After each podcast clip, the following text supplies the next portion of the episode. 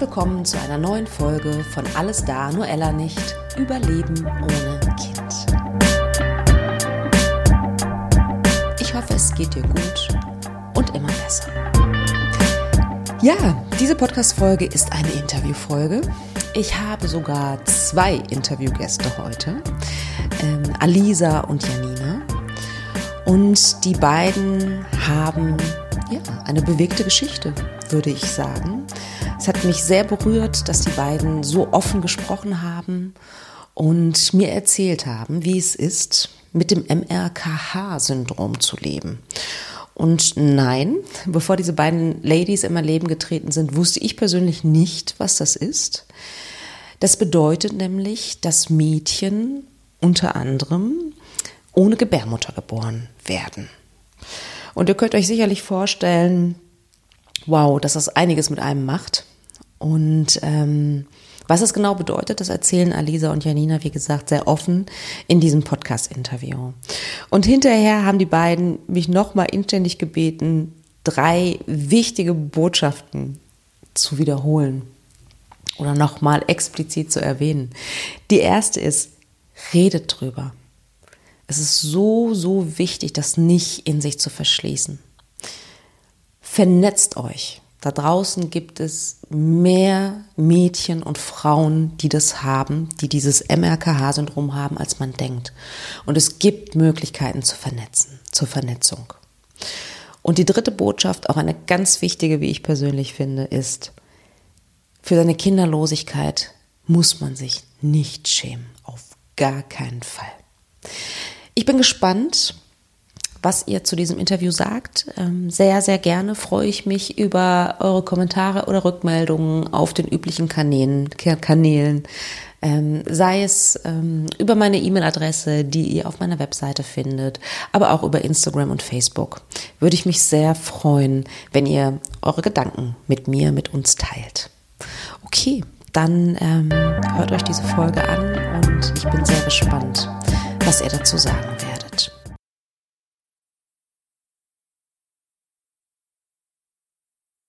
Und meine erste Frage wäre direkt, wie war denn euer erster Frauenarztbesuch? Ja, mein erster Frauenarztbesuch war nicht, nicht so schön. Ähm, ich war vorher sehr verunsichert, weil ich war 17 und hatte immer noch nicht meine Periode bekommen. Damit war ich auf jeden Fall die letzte bei mir im Freundeskreis und äh, ja, dann war es mal Zeit zum Frauenarzt zu gehen. Da bin ich mit meiner Mutter hingefahren, direkt im Nachbarort, war halt der nächste, der da war. Ähm, und bei ihr, bei der Ärztin, äh, wurde dann erstmal ein Gespräch geführt, dann wurde ähm, auch Blut, glaube ich, abgenommen, das weiß ich gar nicht mehr genau, und dann wurde eine Ultraschalluntersuchung gemacht. Und dann kamen schon diese verwunderten Blicke und dieses, äh, hm, jetzt bin ich aber, oh, was, was sage ich ihr denn jetzt? Ja, und dann sagte sie, hm, ja, ihre Eierstöcke, die sind sehr, sehr groß. Äh, da sind wohl äh, einige Zysten dran. Ähm, aus dem Grund kann ich auch ihre Gebärmutter gar nicht sehen. Und äh, ja, ich würde sie dann direkt mal zum, äh, zum Uniklinikum, damals war es in Münster, weiterleiten. Ähm, okay, was hast du in dem Moment gefühlt? Äh, ja, sie hatte mir und meiner Mutter, also meine Mutter war auch wirklich sauer danach, hatte sie das Gefühl gegeben, dass es Krebs sein könnte. Und dann, äh, ja, oh. Diese Nachricht mit 17 zu kriegen, ist dann schon krass, weil eigentlich sollte sie noch keine Diagnose stellen, wenn sie wirklich nicht weiß, was es ist. Und das schon so dann mitzugeben, war schon wirklich schwierig.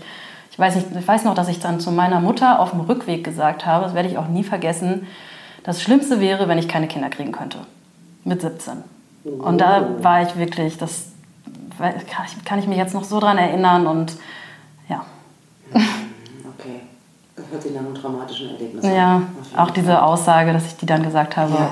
die sich ja dann auch bewahrheitet hat. Vielleicht nochmal sprechen, genau. wie du die Aussage jetzt bewerten würdest. Genau. Und wie war es bei dir, Lisa? Ähm, ja, ich bin zum Arzt gegangen, weil meine Mama hatte mich kurz vorher beiseite genommen und meinte, ja, du hast ja einen Freund und ähm, habt ihr denn auch Geschlechtsverkehr? Und ich so, äh, nee, auf gar keinen Fall. Ja, hm, dann brauchst du ja auch bald die Pille vielleicht. Und dann bin ich also zum Frauenarzt und war halt mega aufgeregt, weil ich halt meine Tage noch nicht hatte und halt Angst hatte mit, ähm, ähm dass ich halt diese Pille jetzt nicht kriegen kann, weil ich meine Tage noch nicht hatte. Und natürlich hatte ich auch immer jederzeit Angst, dass ich schon schwanger wäre und solche Sachen. Mhm. Und man das ja nicht nachvollziehen kann und solche Sachen. Ja, und dann war ich da. Ähm, ich hatte eine sehr schmerzhafte Untersuchung. Der Arzt war irgendwie auch sehr aufgewühlt und ähm, hat direkt irgendwelche Tests durchgeführt, auch Blutuntersuchungen. Und ja, und dann hinterher wurde ich in so ein Labor geholt und dann hieß es, ja, wir können ja noch keine endgültige Diagnose stellen, aber wahrscheinlich können Sie keine Kinder kriegen. Und ich so, oh was? Meine Mama war dabei und dann klopfte die Schwester und meinte, ja, Sie müssen jetzt aber auch mal weiterarbeiten. Okay. Und, äh, Hört sich auch nicht so richtig sensibel nee, an. war nicht sehr sensibel. Ich hatte aber Glück, weil mein Frauenarzt das immerhin schon kannte. Okay. Und, ähm, Und nicht erst irgendeinen anderen Genau. Verdacht hatte, sozusagen. ja, und da schon in die Richtung ermittelt hat quasi. Und ja, Und wie bist du da rausgegangen aus der Praxis? ich Was weiß davon nicht mehr so viel. Also äh, ich habe, glaube ich, gezittert, mir ging es nicht gut. Wir sind nach Hause gefahren. Meine Mama hat einen Poller mitgenommen, fast. Aber wir haben zufälligerweise meine Schwester noch auf der Straße getroffen, also irgendwelche komischen Zufälle. Die hat uns dann nach Hause gefahren, aber ich selbst war auf jeden Fall, habe es überhaupt nicht gecheckt, zwei Wochen lang irgendwie so, hä, was soll da sein? Und dann noch ein Termin und jetzt müssen wir hier das nochmal abklären und das und das war überhaupt nicht äh, begriffen. Okay. Und dann habt ihr eure Diagnose bekommen. Ähm, also bei mir war das so, dass ich dann ähm, ja, zum Uniklinikum ähm, geschickt wurde in Münster und äh, da wurde dann erstmal äh, Untersuchungen gemacht. Äh, auch nicht schön. Es war äh, jetzt im Nachhinein, denke ich, das hätte man auch ohne diese Untersuchungen herausfinden können. Also es wurde erstmal natürlich eine ähm, vaginale Untersuchung gemacht, soweit es dann ging. Und ähm, im Anschluss dann auch noch, um nochmal abklären zu können, auch eine äh, rektale Untersuchung, was für mich in dem Alter echt schrecklich war. Weil sowas wird vielleicht bei Schwangeren gemacht oder so. Und äh, ja, und bei mir Wenn mit überhaupt, 17 oder? dann, ja, wenn dann überhaupt, genau. Ähm, ah, und dann ähm, hieß es, ja, mh, wir müssen äh, einen OP-Termin festlegen für eine Bauchspiegelung, um die Diagnose fest, äh, feststellen zu können. Ähm, es gab wohl schon irgendwie eine Vermutung, die wurde mir aber auch da nicht mitgeteilt. Okay.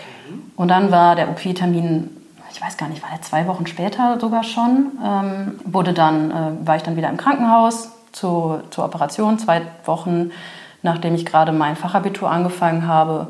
Ähm, ja, und dann äh, wurde ich auf die Operation vorbereitet. Dann weiß ich noch, dass ich dann nach der Operation aufgewacht bin und ohne zu wissen, was los ist, direkt angefangen habe zu heulen.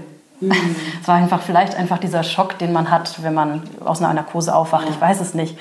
Jedenfalls, nachdem ich dann mich einigermaßen erholt hatte von den Medikamenten, von der Vollnarkose auch, ähm, wurden wir dann nach nebenan gerufen in das Büro vom, ich glaube, das war sogar der Chefarzt der Gynäkologie da. Und ich war immer noch, hatte das Gefühl, dass ich noch ein bisschen Medikamente im Blut hatte von der Operation. Jedenfalls wurde uns dann die Diagnose mitgeteilt. Was haben sie gesagt? Also war das ein bisschen, ein bisschen, bisschen empathischer als bei Alisa? Ja, ich denke War ja noch schon. nicht die Enddiagnose. Ja, okay. Ich, ich denke schon, äh, es war ein bisschen schwierig, weil mir wurde als erstes gesagt, ja, äh, wir haben bei Ihnen keine Gebärmutter feststellen können. Das bedeutet, Sie können keine Kinder bekommen.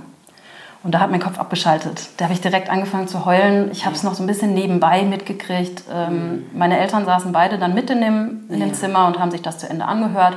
Aber ich selbst, ich, ich habe irgendwie was mitgekriegt, äh, dass es mit Sex vielleicht auch ein bisschen schwierig ist, dass da auch nicht irgendwas nicht ganz stimmt. Ähm, aber äh, das war es erstmal, so was ich dann mitgekriegt habe. Und dann sind wir halt mit die, dieser Diagnose nach Hause geschickt worden. Okay. Wie haben deine Eltern äh, reagiert? Äh, Ja, also dazu muss ich sagen, also wir, wir kommen vom Land, ne? also, oder vom, vom Dorf.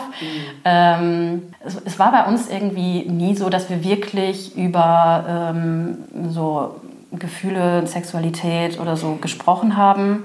Ähm, irgendwie wurde das bei uns so eher mit sich selbst ausgemacht, solche Sachen. Also ja, über so private Sachen hat man eher nicht so viel gesprochen. Das heißt, mir wurde dann nach dem Termin die Visitenkarte gezeigt von dem Chefarzt mit der Nummer von ihm hinten drauf, wo ich mich gerne melden kann.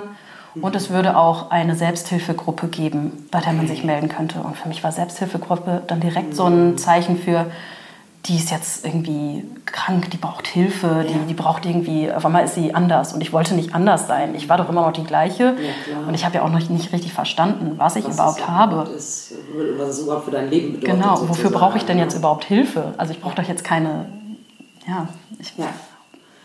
Lisa nickt schon. Erzähl mal, wie, wie es dann bei dir weiterging. Ach so, ja. Zur Diagnose. Ihr habt das Wort noch nicht ausgesprochen. Ihr habt es auch noch nicht ausgesprochen. Nee. Ist euch das eigentlich klar? Ja. Ja, mir wurde das damals wirklich auf die, also ich habe das da in dem Gespräch nicht mitbekommen, aber mir wurde das hinten auf die Visitenkarte auch draufgeschrieben. Sollen wir mal sagen, was wir haben? Das ist das Meyer-Rokitansky-Küster-Hauser-Syndrom oder kurz MRKH. Warum so viele Namen eigentlich? Das sind, gefragt bei der Recherche. das sind die vier äh, ja, Männer, die das ähm, Männer. begründet haben, dieses Syndrom. Also es ist schon länger bekannt, das Syndrom, und äh, Okay. es ist halt immer wieder ein Name dazugekommen irgendwie. Okay. Ja. Ja, Lisa, erzähl, erzähl du mal, wie war das bei dir? Ja, bei mir war das. Ähm, ich, hatte, ich hatte recht viel Glück. Eine meiner Schwestern hat zu dem Zeitpunkt Medizin studiert. Ähm, und deswegen konnte sie sich halt relativ viel einarbeiten. Und meine andere Schwester, also eine meiner anderen Schwestern, war sehr internetaffin und hat auch ein Forum aufgetan zu diesem Zeitpunkt, in dem ich schon sehr viel recherchiert habe. Und somit, ähm, obwohl ich noch nicht genau wusste, was ich habe, ich wusste ja, dass ich wahrscheinlich keine Gebärmutter habe und ähnliches. Und meine Schwester, die die Medizin studiert hat, hat dann relativ viel recherchiert und hat mir Gott sei Dank auch die Rektaluntersuchung erspart. Ist dann zum nächsten Frauenarzt zu, mitgekommen, hat da auch total viel Druck auf ihn aufgebaut, dass er die richtigen Sachen untersucht, dass er auch zum Beispiel nach den Nieren guckt, weil die auch häufig beeinträchtigt sind, wenn man das hat. Ähm, und ja, und so haben wir das dann selber rausgefunden und wir waren dann auch sehr empört von diesem Arzt, weil er so unsympathisch war, dass wir uns dann selber ein bisschen auch recherchiert haben und herausgefunden haben, dass die nächste Spezialklinik für uns halt in Tübingen lag, wobei das nicht die einzige ist. Äh, da kommen wir noch drauf zurück. Ähm, ja, und dann haben die uns halt gesagt, welche Tests wir brauchen. Und ich kann mich zum Beispiel an solche Sachen erinnern, wie dass meine Mama total panisch in den Englischunterricht reingekommen ist und gesagt hat, Alisa, wir haben einen Arzttermin jetzt sofort. Und dann musste ich jetzt sofort ähm, los und wir, mir wurden halt meine Chromosomen untersucht, ob ich nicht XXY-Chromosomen habe so, und somit halt divers bin. Ah, okay. Und wir stimmt. mussten halt noch Ja, MR wir ja, mussten- hab ich musste nachgedacht, ja. Ja, ich musste zweimal ins MRT, weil das erste haben die nicht richtig hingekriegt und ähm, dafür dann halt auch eine Stunde Auto fahren irgendwo in das hin und solche Untersuchungen wurden dann alle noch gemacht und dann tatsächlich für einen Tag runter nach Tübingen gefahren und haben uns dann da unterhalten, wobei die endgültige Diagnose halt immer erst bei einer Bauchspiegelung gemacht werden konnte. Okay. Und da ich mich später operieren lassen wollte, kann man dann halt währenddessen dann, also kann man das in einer großen Operation machen. Und deswegen hatte ich keine extra Bauchspiegelung vorher, wie es aber viele Frauen haben Ja. oder hatten, die das haben. gerade erzählt hat. Ja, Ähm, wollen wir einmal zu den Fakten gehen? gerne. Was ist, wie erklärt ihr MRKH-Syndrom, wenn ihr jemanden trefft, dem ihr das erzählen mögt? Ich sage immer, ich bin ohne Gebärmutter geboren worden und mir fehlt der Zugang dazu. Oder mir fehlte der Zugang dazu. So versuche ich das zu erklären. Und dann, dann kommen Fragen und dann kommt man immer weiter. Ich, ich habe immer gesagt, äh, ich kann keine Kinder kriegen, weil ich ohne Gebärmutter auf die Welt gekommen bin. Und ja, mit dem Sex ist auch schwierig irgendwie. So, ne? Und habe das irgendwie immer so drumherum erzählt. Ja. Und dann habe ich aber zu Leuten, mit denen ich ähm, eine engere Verbindung habe, dann erkläre ich auch schon, ja, ähm, dass die Scheide sich nicht mitentwickelt hat. Weil Scheide und Gebärmutter sind nun mal verbunden. Und äh, wenn sich die Gebärmutter nicht entwickelt, äh, bei dem Syndrom entwickeln sich auch die oberen zwei Drittel, also meistens sind es die oberen zwei Drittel der Scheide nicht mit. Ja. Und das bedeutet aber auch, um das direkt klarzustellen, von außen sieht man nichts. Genau, weil äh, Scheide ist nicht das gleiche wie Vulva. Ähm, also äußerlich ist alles normal. Ähm, es ist halt... Ähm, Deswegen fällt es auch so spät auf, letztendlich. ne? Genau, ja. Ähm, man kommt ganz normal in die Pubertät. Wir haben Eierstöcke. Das heißt, irgendwann setzt der Zyklus ganz normal ein. Ähm, man hat halt auch äh, ganz normale ähm, Pubertätserscheinungen. Also irgendwann wachsen die Brüste, Schamhaare, pf, ähm, weibliche Figur entwickelt sich. Und ähm, es ist nun mal einfach äußerlich nicht anzusehen. Ne? Also Vulva ist ganz normal ausgebildet, ganz wichtig, auch die Klitoris ist ganz normal ausgebildet. Das heißt, äh, das Sexualempfinden ist auch genau wie bei anderen und ähm, ja, Ein, ein wichtiger Fakt, finde ich. Genau. Und die Vagina ist halt auch da, bei manchen mehr, bei manchen weniger. Also ich glaube, ich hatte drei Zentimeter oder zwei Zentimeter, manche haben Was ist so der Durchschnitt? Also ich zwölf. weiß es ehrlich Also gesagt also normalerweise so um die 10 cm ist Okay, eine warte lang. Also es ist wirklich weniger, als man denkt. Ja, aber ich hätte jetzt auch gedacht, weniger. mehr, muss ich sagen. Aber es ist halt auch so, dass sich einfach, äh, wenn man Sex hat, die Scheide sich auch weitet und sich auch dehnen lässt. Also bei Okay. jeder normalen Frau auch. Ne? Also auch während ja. des Sex äh, kann die sich noch weiter dehnen. Ne? Also das ist nicht immer 10 cm und weiter geht's nicht, sondern Ja. das dehnt sich auch. Ja. Und bei uns halt eben auch. Also es, ist, es gibt Frauen, die haben 0,5 cm, da sieht man wirklich von außen nur eine ganz kleine Delle. Also da geht es wirklich Ja. nicht weit rein. Ähm, aber bei mir waren es, wie gesagt, auch 2 cm. Ich habe mich äh, ungefähr, glaube ich. Ich habe mich auch schon mal mit einer unterhalten, die hatte von Anfang an 6 cm. Also Okay. genau. Sehr spannend. Ich weiß gar nicht, welche Frage ich zuerst stellen soll. Alle. ehrlich gesagt. Okay, das heißt, es gibt die Möglichkeit, sich operieren zu lassen. Es gibt eine ganze Reihe, ihr habt mir im Vorgespräch erzählt, es gibt eine ganze Reihe von unterschiedlichen Operationsmethoden, auf die wollen wir gar nicht eingehen, dazu ist der Podcast, glaube ich, nicht da. Ähm, aber es ist natürlich eine äh, sehr krasse Entscheidung, will ich mich überhaupt operieren lassen? Ja. Genau. Wie war das für euch? Ähm, also ich war halt 15, ähm, wollte halt, hatte einen Freund auch schon seit zehn Monaten. Ich war auch generell sehr früh auf jeden Fall interessiert an dem ganzen Kram und ähm, hatte dann vorher auch sehr viel Spaß mit äh, Dingen im Bett mit meinem Freund und dann habe ich die Diagnose bekommen und ich habe ihn halt nicht mehr an mich reingelassen. So, für mich war dann irgendwie Cut vorbei, ich hatte keine Lust mehr, ich wollte nicht mehr. Ich habe mich nicht vollständig gefühlt, ich habe mich kaputt gefühlt und ich wollte diesen Fehler, der im Nachhinein gar nicht so da ist, halt auf jeden Fall sofort beheben und habe mich dann tatsächlich innerhalb von zwei Monaten entschieden, mich ähm, in Tübingen operieren zu lassen, wobei es da auch noch andere Kliniken gibt. Ähm, und das war dann auch an meinem 16. Geburtstag. Und ich habe immer gesagt, andere Frauen kriegen ihre Freiheit und ich kriege endlich eine Vagina. Ja, ist so. Du hast es also ein Stück weit auch mit Humor genommen. Ja, natürlich so. Aber es waren diese ganzen, also man muss auch dazu sagen, zu meiner Zeit, das ist jetzt auch wieder alles ein bisschen anders, Mhm. ähm, hatte ich sehr viel lange Nachbereitungszeit gehabt. Das heißt, ich konnte, musste zwei, Wie lange ist das her? dass Ich die hab das- Ach so, ich bin Zuhörer ungefähr 28, wissen? also vor zwölf Jahren. Ja, okay. Mhm. Ja, genau. Ich habe ähm, fast zwei Jahre lang dieses Phantom getragen. Ich habe das ein Jahr, äh, nee, sechs Monate, 24 Stunden lang getragen, also ein, ein langes Ding. Und das ist natürlich sagen, krass was, so. ist ein Phantom? Also, Also ein Phantom ist ein ähm, 12 cm langes, 3 cm breites Tampon gewesen, in meinem Fall. Also, Mhm. dass er halt abwaschbar ist. Die sind mittlerweile kleiner und aus anderem Material, aber Okay. Mhm. in diesem Fall, also quasi wie bei einem Ohrring, dass man erstmal so einen Gesundheitsohrstecker reinsteckt, Ja. damit es nicht zusammenwächst. Okay. Und dann kann man ja auch irgendwann mal den Tag lang rauslassen. Dann kann man das Mhm. mal eine Woche lang draußen Ja, lassen. ja, okay. Aber man muss halt immer darauf aufpassen, dass es nicht zusammenwächst. Es war natürlich krass, so mit 16 irgendwie nicht in seiner normalen physischen Verfassung zu sein und halt auch nicht feiern gehen zu können, weil dann müsste man ja auf Klo und das kann man ja nicht machen. Und Und äh, kein Sport wahrscheinlich. genau. Und nicht schwimmen gehen. Und die- all diese normalen Sachen, sage ich jetzt mal, die man mit 16 halt macht. Ne? Genau, und die Ärztin hat mir auch noch Sex als ähm, Heilmittel verschrieben und dadurch, Ja. weil wir sollten so viel wie möglich Sex haben, das haben sie Ja. auch vor meinen Eltern gesagt. Schön. Fand ich immer ganz Ja, witzig, so habe ich mir ja. erzählt, so, ja, mir wurde Sex verschrieben. Ja. Und das haben Aber- deine Eltern gesagt? Ja, plötzlich haben wir in unserer Familie über Sex geredet, haben wir früher nie gemacht. Okay, es war ähnlich wie bei Janina Ja, sozusagen. ja, ja. Und das hat das irgendwie auch geöffnet. Ja, okay, bleibt mir nichts anderes übrig dann, ne? Ja. Im Nachhinein fand ich es aber schwierig, also wenn ich jetzt das reflektiere, weil ich ja dadurch Sex nicht mehr als was Schönes empfunden habe, sondern als etwas sehr medizinisches. Ich muss das jetzt machen. Ich muss das jetzt, muss jetzt zweimal die Woche Sex haben, sonst Ja. geht meine Vagina kaputt und dann sind alle Schmerzen, die ich erlebt habe, weg. Und das war halt irgendwie krass ja so in der Pubertät als Ja.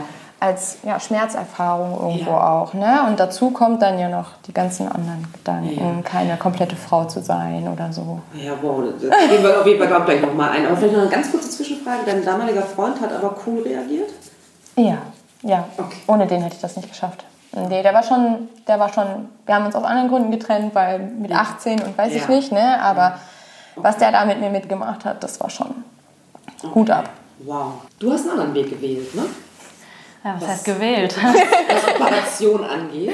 Ähm, ja, nachdem ich die Diagnose gekriegt habe, habe ich eigentlich eher diesen Befund wirklich für zwei Jahre in eine Schublade gesteckt. Ich wollte damit nichts zu tun haben. Ich habe auch öfter mal meine Tür abgeschlossen. Also wirklich immer, wenn ich traurig war, habe ich mein Zimmer abgeschlossen, habe geweint. Ich wollte auch niemanden an mich ranlassen. Also ich habe mich wirklich komplett abgeschottet. Ich wollte das irgendwie auch nicht wahrhaben. Und, ähm, also ich höre daraus auch keine psychologische Hilfe oder sonst irgendwas. Nee, genau, weil nicht in deinem Kopf ich, sozusagen. ich wollte mir auch gar keine Hilfe nehmen, weil ich bin ja auch nicht, ich bin nicht, ich bin auch nicht anders jetzt auf einmal. Ich bin auch nicht krank und ich, ich weiß, es war jetzt auf einmal irgendwas falsch und blöd.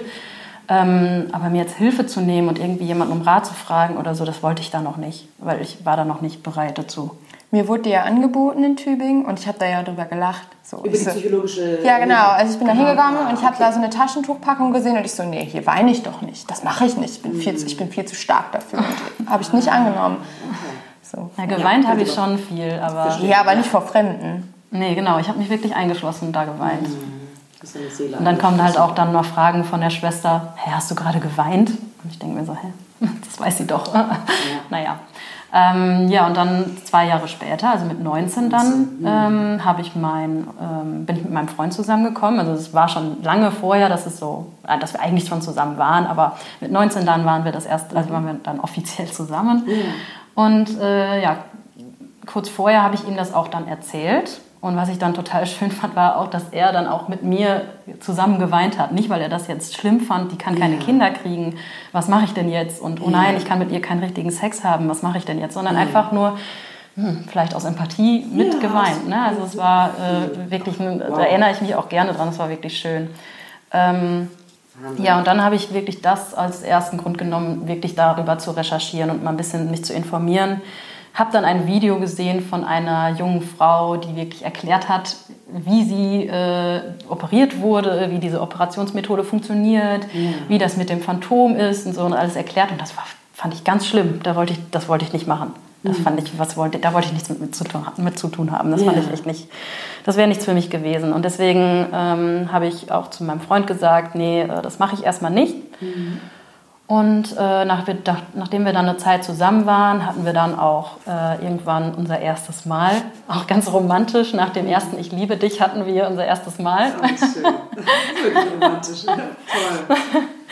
Und ähm, ja, nach einer Zeit, ähm, also man hat halt einfach mit dem gearbeitet, was da war, sozusagen. Also Ja. mit den zwei, drei Zentimeter. Es geht halt irgendwie. Es kann halt sein, dass dann mal das äh, rausrutscht oder so. Es ist, Ja. Das passiert dann halt einfach, aber es funktioniert ja trotzdem. Ne? Ja, es war auch, auch schön, weil ähm, Sex an sich ist ja nicht nur dieses äh, ja rein nur- raus und Eben, dieses Genau, dieser, gibt ja noch ganz viele andere Möglichkeiten. Genau, Sex ja. ist einfach dieses Zusammensein, dieses sich Ja. verbunden fühlen. Und das war halt wirklich ganz wichtig und ganz stark für mich damals. Und Das ich.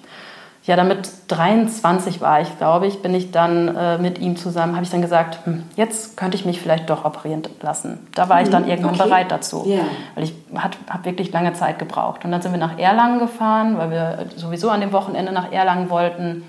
Und da ähm, war es so schön, weil der Arzt war wirklich super. Das Erste, was er zu mir gesagt hat, war, Sie sind eine ganz normale Frau.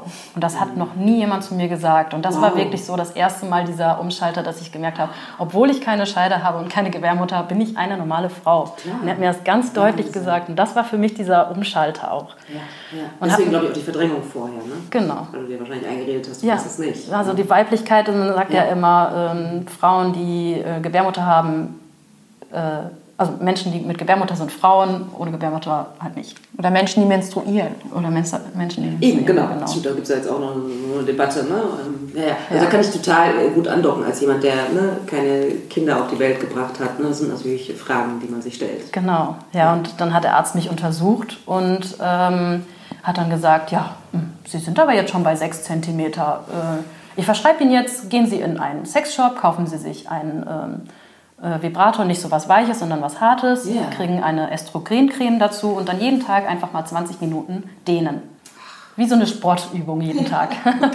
ähm, also wirklich einfach mit äh, Druck, Ja. ohne Schmerzen, also bis Ja. nicht über die Schmerzgrenze hinaus, jeden Tag 20 Minuten dehnen.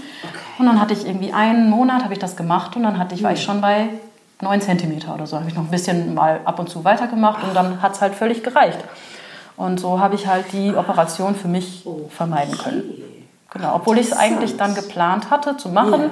Aber der Arzt hat gesagt, ja klar, können wir machen, aber ich verschreibe Ihnen jetzt erstmal, den Sie erstmal selber und wenn es nicht klappt, kommen Sie wieder. Und es hat halt geklappt. Okay. Ja. Ja, also ähm, das ist halt auch auf jeden Fall total wichtig, dass man dann halt sich operieren lassen kann oder nicht und dass es halt einfach viel zu viele verschiedene Möglichkeiten gibt irgendwie und dass man da irgendwie seinen eigenen Weg finden muss, was ist für einen richtig und da gibt es halt kein richtig und kein falsch. Ja. Und dass ähm, so im Nachhinein, ich glaube, für mich war meine Entscheidung, mich direkt nach zwei Monaten mit 16 operieren zu lassen, eine richtig gute Entscheidung, weil ja. ich so ein Typ Mensch bin. Aber ich kann halt auch jeden verstehen, der sagt, so, ich will das nicht machen. Ich habe das ausprobiert mit dem Dehnen, ja. das konnte ich nicht, aber vielleicht ich, war ich auch nicht beharrlich genug.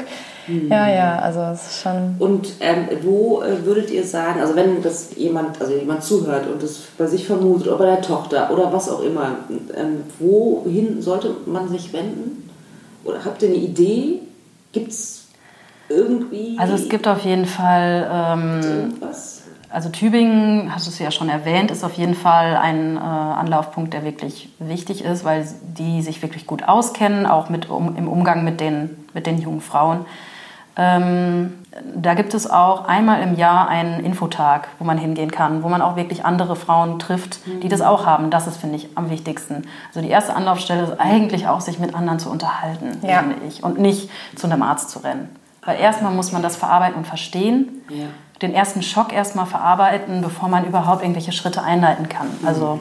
und auch zu sehen, dass man halt nicht alleine ist. Ne? Das hilft Wie viele so sehr. Äh, Mädchen, Frauen gibt es schätzungsweise in Deutschland oder der Welt? man, sagt, man sagt ungefähr eine von 4.500 bis 5.000 äh, kommen damit zur Welt. Mhm. Also okay. es sind halt nur Frauen, die das betrifft. Ähm, ja, man sagt so eine von 5.000 Geburten. Ja. Schätzungsweise 8.000 Frauen in Deutschland ja, haben das. Das sind ja schon eine ganze Menge. Genau. Ne? Also Aber ja. man hat halt trotzdem noch nie davon gehört. Eben. Das, deswegen finde ich es umso interessanter. Ne? Das, äh, ich ja. davon auch vorher noch nichts gehört hatte. Ne? Okay, also Stichwort vernetzen. Sagt ihr, das ist auf jeden Fall äh, wichtig, das ist, was kann ich total gut nachvollziehen. Und da habt ihr auch einen Tipp, ne? Ja, also ich war mit 15, war ich in einem Forum gekommen. Mhm. Das hat sich immer weiterentwickelt und immer weiterentwickelt und ähm, haben uns dann auch, mein Papa hat mich damals extra nach Hamburg zu einem abendlichen Treffen gefahren, also ganz toll irgendwie. Da habe ich dann das erste Mal jemanden kennengelernt, auch gerade frisch operiert und war dann noch mit meinem Phantom. Also es war irgendwie eine ganz verrückte Zeit. 2010 haben wir uns dann das erste Mal irgendwie in Frankfurt am Main getroffen. Wir waren bestimmt so 20 Frauen oder so. Ich war 17 und habe dann auch Leute kennengelernt. Und über dieses Forum hatte ich auch über ICQ dann auch immer mit zwei noch Kontakt, die gerade in der mhm. gleichen Phase waren wie ich, die sich auch gerade operiert hatten, die die gleichen Entwicklungen hatten. Und dann hat man aber auch mal jemanden gesehen, damals kam mir das uralt vor, 28 oder so. und dachte mir, boah, so lange lebt die schon damit und die ist glücklich und die ist stark. Und das habe ich mir voll als Vorbild genommen Schön. und solche ja. Sachen. Und dann sind, haben dieses, dieses Treffen findet halt einmal im Jahr statt. Ja. Ähm, das Forum wird äh, durch nicht mehr so genutzt. Es gibt jetzt eine große WhatsApp-Gruppe, glaube ich. Aber genau, es gibt auch Facebook-Gruppen, aber okay. Foren, das steht halt immer mehr aus. Ja. ja, es ist eine deutschsprachige Gruppe, ja. glaube ich, im, genau. genau. also auch aus, aus Schweizerinnen und Österreicherinnen, genau. genau. Luxemburgerinnen und was weiß ich, sind auch noch genau. dabei. Und dann findet das Treffen in Deutschland dann statt? Meistens? Meistens, ja. Dieses Jahr wollten wir uns eigentlich in Konstanz treffen, also ganz okay. an der Grenze. Ähm, aber ja. ist ja leider wegen Corona ausgefallen. Ja. Wir sind dann auch meistens so konstant 20 junge Frauen oder ja. 25 so. Äh, und leider auch nicht mehr. Und es ist ein harter Kern und immer ein paar Leute, die dazukommen und wieder weggehen. Aber es ist schon auf jeden Fall, was einem auch viel gibt, weil man einfach plötzlich mit Leuten reden kann mhm. und sich über. Es ist einfach total normal ist, darüber zu reden, dass man keinen Tampon braucht und solche Sachen. Ja, ja, ja. ja also es ist auf jeden Fall eine ganz tolle Sache und auch Vor ganz. allem, dass man Freunde findet. Ne? Ja, also, es sind auf jeden Fall Freunde. Ja, ja. Prozess einfach auch verstehen. Ne? Aber halt auch so, man, ich hatte letztens jemanden getroffen und ähm, bin dann bei ihr reingegangen. Wir haben uns vorher noch nie gesehen. Mhm. Ich habe bei ihr, wir wollten auch ein Interview führen. Mhm. Und wir haben innerhalb von fünf Minuten über super intime ja. Themen geredet. Über Sex, welche Stellung am besten läuft, welche OP am besten ist, aber auch emotional, wie geht es einem, wie ja. fühlt man sich. Und man ist so schnell bei den krassen Themen, mit denen man anderen Leuten niemals reden ja. würde. Und weil es einem halt auch ein bisschen Anonymität gibt, weil man die ja, ja. nur einmal im Jahr sieht. Ja, stimmt. Aber du hast gerade gesagt, das ist mir aufgefallen, junge Frauen, die sind junge Frauen. Ja, es sind fast Kommen nur junge Frauen. ab und zu auch älter. Also ich meine, das ist ja kein Phänomen, das es erst seit 20, 30 Jahren gibt, oder? Ja, also auf jeden Fall kommen auch mal äh, Ältere dazu und das ist auch wirklich immer sehr schön. weil die nochmal ganz andere Anregungen auch mit reinbringen, ganz andere Themen mit reinbringen. Das ist wirklich sehr schön. Also es gibt auch Frauen, die wirklich mit 50 erst erfahren, wie dieses Syndrom überhaupt heißt und da erst, dadurch erst erfahren, dass es auch andere gibt, die das haben. Und das ist halt total schön, wie, wie denen das dann wirklich total was bringt, was total schön ist, ähm, sich mal einfach mit Leuten zu unterhalten, die das auch haben. Das Ja. ist halt das Tolle. Und äh, Ja. Früher war das auch immer noch so, das wird auch immer erzählt, ähm, diese Operation wird erst gemacht, äh, wenn du verheiratet bist. So, das, das war zum Beispiel, das äh, sieht man auch nochmal diesen zeitlichen Unterschied Okay. dann. Ist auch also dann wurde, wurde die erst von der Krankenkasse bezahlt oder was? Vielleicht Nee, die Eltern. Nee, die, die Ärzte haben auch gesagt, nee, nee, wir operieren erst, wenn sie verheiratet sind. Oder in einer Partnerschaft. Das war auch, also bis vor kurz, also bis kurz bevor ich operiert war noch so, man muss auf jeden Fall einen Freund haben, weil man muss ja Sex haben. Genau. Weil, und das ist äh, auf jeden Fall wichtig gewesen. Aber ich glaube auch jetzt durch das Internet einfach Ja. haben wir uns vernetzen können. So wie, ne, dieses Forum, was sich damals echt wirklich ganz furchtbar aufgebaut damals und was Ja. einfach sich seitdem ja auch getan hat, so Social Media mäßig. Ja. Und wo würde man dieses äh, Forum oder die Gemeinschaft, ich weiß gar nicht, wie. wie Bei Facebook nennt auf jeden. Fall. Wo, wo, wo findet man euch? Ja, auf jeden Fall bei Facebook. Also, Wenn man im RKH eingibt. ja, ich habe MRKH-Syndrom eingegeben Okay. bei Facebook, habe dann eine sehr große Gruppe gefunden. Okay. Musste da dann auch kurz schreiben, ähm, wer ich bin, was, äh, dass ich auch das Syndrom habe, also dass sie nicht je- jeden da aufnehmen, sondern wirklich nur die, die Ja, das klar. auch haben. Sinn, ja. Und dadurch wird man dann auch äh, weitergeleitet zu den, dieser großen WhatsApp-Gruppe, wo 160 Mädels drin sind. Wahnsinn. So viele? Ja. Wow. Ja. Okay. Ja, da bin ich mittlerweile ausgetreten, weil dann bimmelt die ganze Wollte Zeit ich dein. Handy und ich habe halt, oh, okay. ich bin halt nur noch Es ist nicht jeden Tag, aber es gibt schon mal Tage, da kommt dann irgendwie 80 neue Nachrichten und man denkt so, ups, das lese ich jetzt nicht alles. Ja, klar. Aber es kommt halt immer jedes Mal wieder jemand Neues rein und die wollen natürlich genau die gleichen Tipps haben wie die anderen auch. Und Was, was deswegen, sind so die, die Tipps sozusagen? Die, ähm, ja, die Fragen sind halt viel, äh, viel, viele kommen natürlich erst in diese Gruppe, wenn sie schon in Tübingen zum Beispiel waren und dieses Gespräch hatten für die Operation. Und dann wird denen gesagt, ja, äh, du kannst dich auch vernetzen mit anderen und äh, die werden dann so äh, in diese Gruppe ähm, geschickt quasi.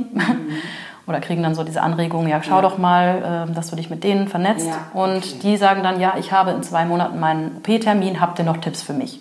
Ah, okay. Genau, und dann solche Tipps wie, äh, lass dich erstmal nicht direkt operieren, Mhm. sondern warte erstmal und lass es erstmal sacken, kann man dann natürlich nicht mehr geben. Ja. sondern eher so Operationen wie ist der Aufenthalt im Krankenhaus und. Was ich auf jeden Fall auch super spannend fand, ist so früher, als wir uns getroffen haben, dann ging es erst um die Operation immer, also als ich dann so 15 war. Dann so mit 20 ging es dann viel um Sex irgendwie.